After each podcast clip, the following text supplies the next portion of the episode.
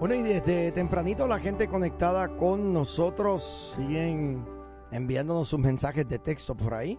Eh, 6764 dice buenos días chicos, bendiciones para todos por allí. Saludos siempre escuchando la nueva guys. También Esmeralda García desde Memphis.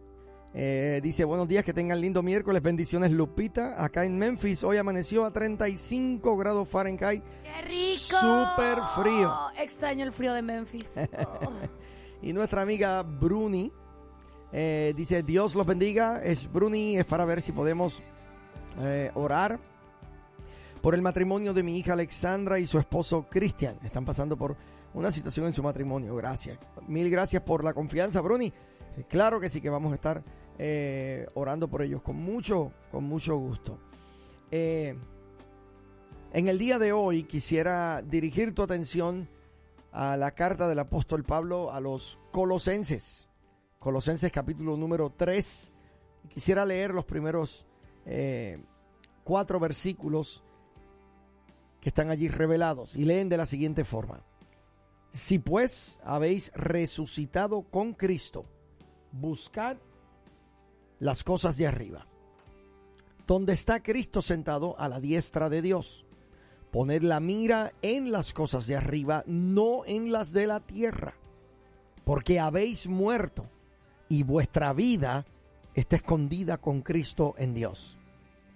Cuando Cristo, vuestra vida, se manifieste, entonces vosotros también seréis manifestados con Él en gloria. Por favor, note la insistencia del apóstol Pablo cuando dice, si has resucitado con Cristo. Lo primero es que esta palabra está dirigida no a gente que no conoce al Señor. No está dirigida a pecadores que todavía eh, la gracia de Dios no les ha transformado. Está hablando con gente que ya son hijos de Dios. Dice, si habéis resucitado con Cristo, o sea, si ya has nacido de nuevo, si le sirves al Señor, entonces busca las cosas de arriba, donde está Cristo sentado a la diestra de Dios.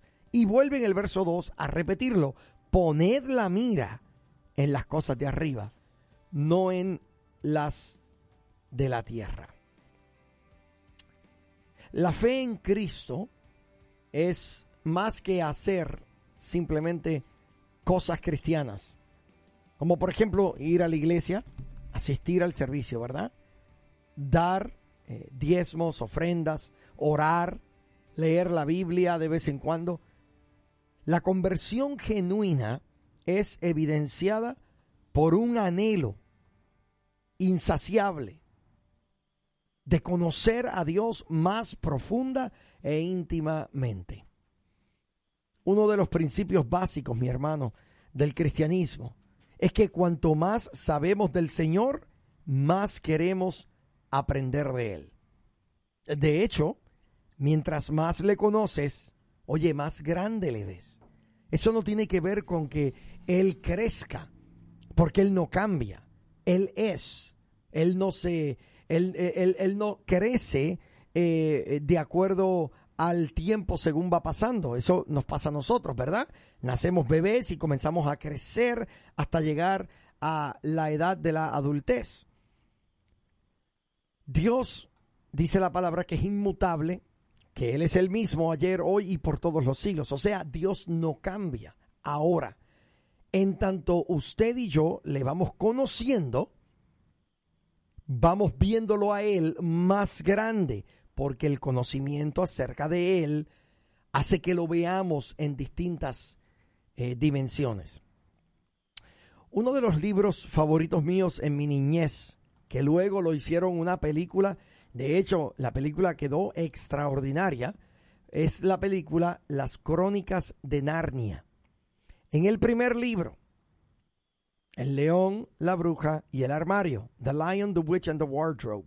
En esta película, eh, donde somos introducidos a las vidas de estos cuatro niños que eh, misteriosamente entran en un armario y pasan a un mundo llamado Narnia.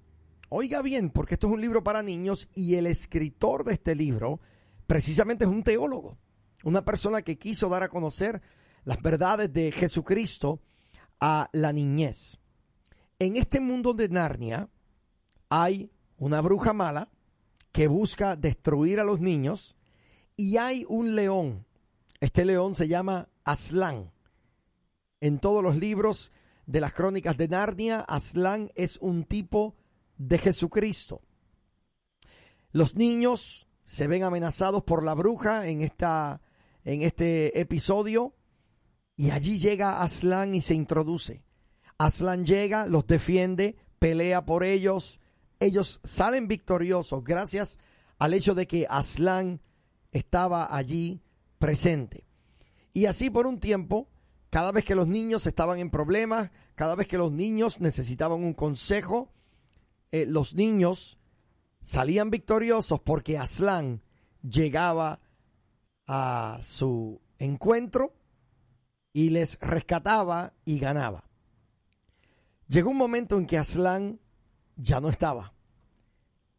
Los niños tienen que enfrentar a la bruja mala y ellos dicen, ¿dónde está Aslan? No lo vemos. Vamos a ser vencidos. Pero los niños se recordaron de las cosas que Aslan decía, de las cosas que Aslan hacía. Y comenzaron ellos a hacer lo mismo. Y descubrieron prontamente que estaban venciendo a la bruja. Pasó un tiempo y una de las niñas está caminando por el campo y de repente en una colina ella ve a su gran amigo el león Aslan sentado así como se sientan los leones sobre sus dos patas traseras y con las patas de enfrente estiradas. Y cuando la niña lo ve grita Aslan y sale corriendo a su encuentro. El libro lo describe de una manera espectacular. El libro describe cómo es que la niña sale corriendo y cuando llega hasta donde estaba Aslan, se hundió en la melena de Aslan y le abrazó. Y de repente la niña se da cuenta de algo.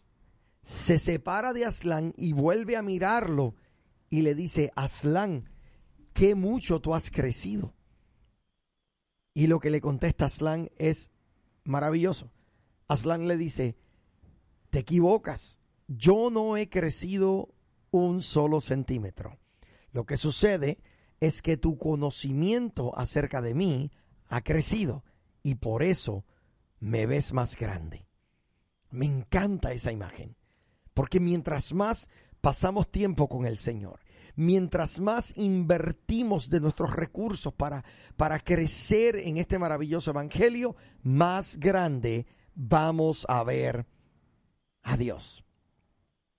Una mente puesta en las cosas de este mundo perderá el camino espiritualmente satisfactorio.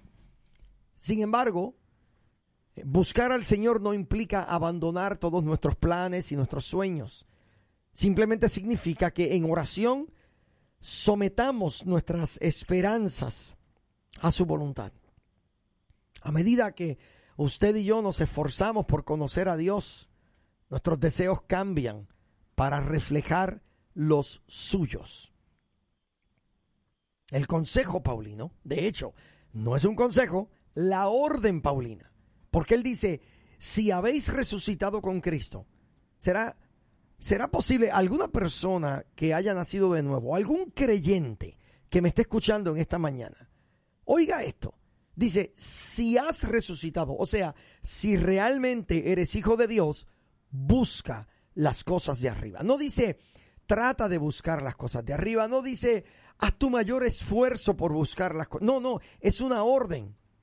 No dice, si puedes, busca. Dice, busca las cosas de arriba. Luego en el verso 2 vuelve otra vez a dar una orden. Poned la mira en las cosas de arriba y no en las de la tierra. Y me gusta cómo lo pone, poner la mira. Hace poco yo estaba en el campo y estaba eh, disparando con amigos míos y, disparé una, un rifle de alto calibre. El blanco estaba eh, a casi 250 metros de distancia. Pero aquello que parecía ser inalcanzable, cuando pongo mi ojo en la mirilla, en la mira, al principio no podía divisar nada. Le digo a mi amigo, oye, no veo. Esta mirilla está mal. Él dice, no. Tienes que enfocar tu ojo para que puedas eh, darte cuenta de lo que estás viendo. Comencé a acomodar mi ojo, a enfocar mi ojo y de repente pude divisar el blanco. Oye, y se veía alcanzable casi con estirar la mano cuando estaba a 200, eh, unas 250 metros de distancia. Interesante el hecho de que Pablo dice, poned la mira en las cosas de arriba, apunta al cielo. Yo te pregunto en esta mañana, ¿en dónde está tu enfoque? ¿Estás enfocado en tu problema? ¿Será posible que estés enfocado en la necesidad que estás viviendo? El apóstol Pablo hoy nos desafía diciendo, desenfócate de las cosas pasajeras y enfócate en las eternas. Quita tu mirada de lo que te puede eh, desalentar. Quita tu mirada de lo que te puede eh, hacer pasar por eh, una gran desilusión y pon tu mirada en Jesucristo, el dador de la vida, el que nunca te va a desamparar. Poned la mira en las cosas de arriba, no en las de la tierra.